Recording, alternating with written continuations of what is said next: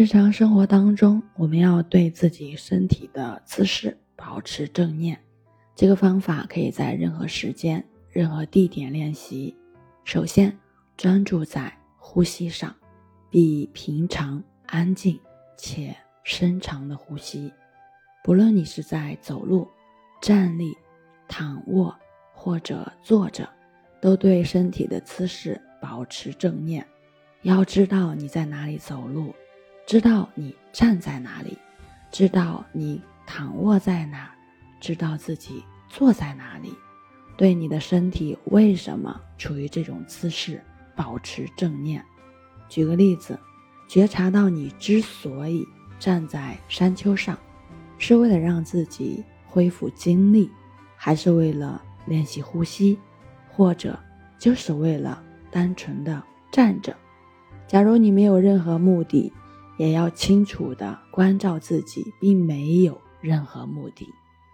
泡茶时保持正念，准备一壶茶款待客人，或泡给自己喝，在正念中缓缓地进行着每个动作，不要失去正念，让任何一个最细微的动作划了过去。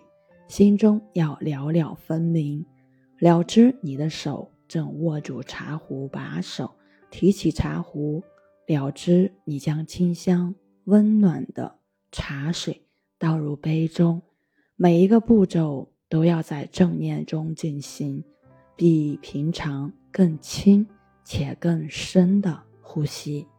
如果你的心散乱了，就要先看好自己的呼吸，在正念中洗碗。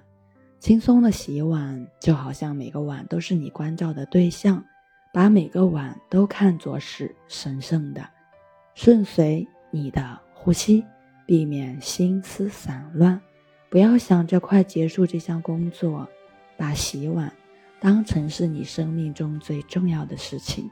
洗碗即禅修，如果你不能在正念中洗碗，那你。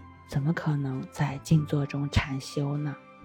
在正念中洗衣服，不要一次洗太多的衣服，只要挑出三到四件衣服来洗，用最舒服的姿势站着或者坐着，以免腰酸背疼。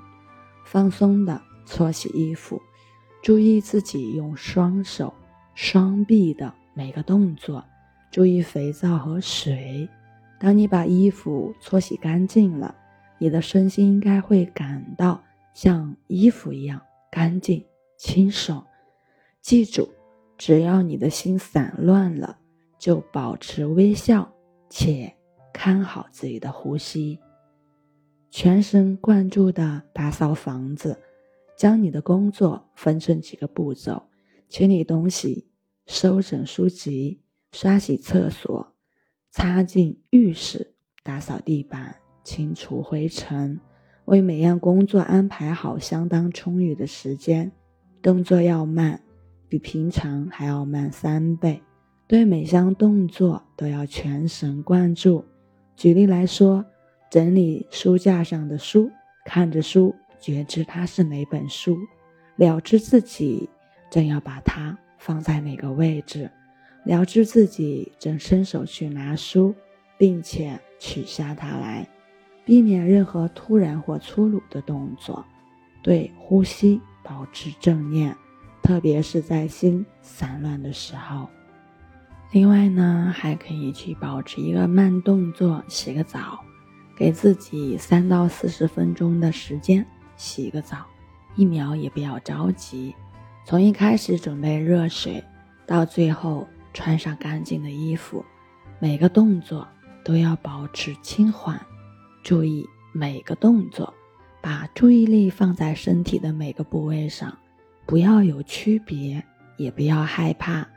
对你身上每一道水流保持正念。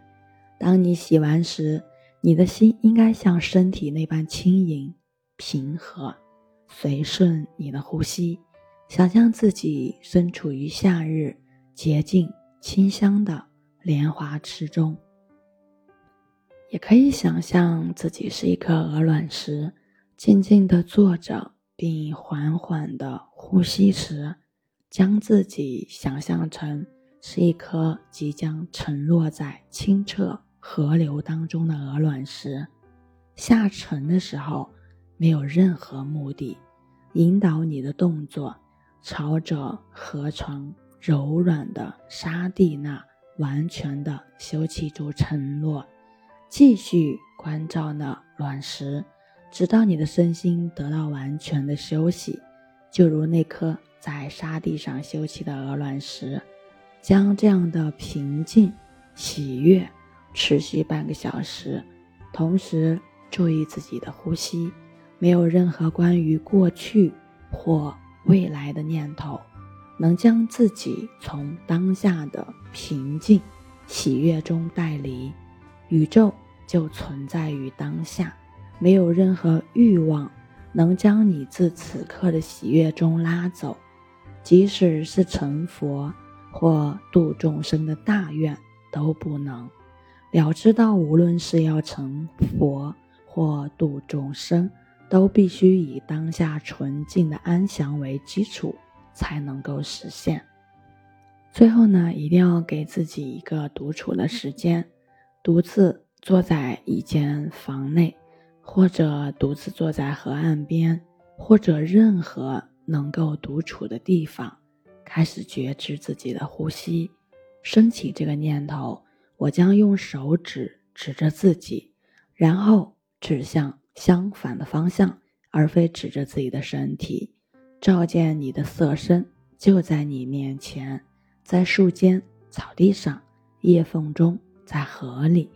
清楚你就在宇宙当中，而宇宙也在你之中。假如宇宙存在，你就存在；假如你存在，宇宙也就存在。既无生，亦无死。既无来也无去，轻轻的微笑，看好呼吸，关照十到二十分钟。今天就分享到这里，我是袁一凡，一个二十岁的八零后修行人。喜欢主播的，欢迎关注，欢迎订阅。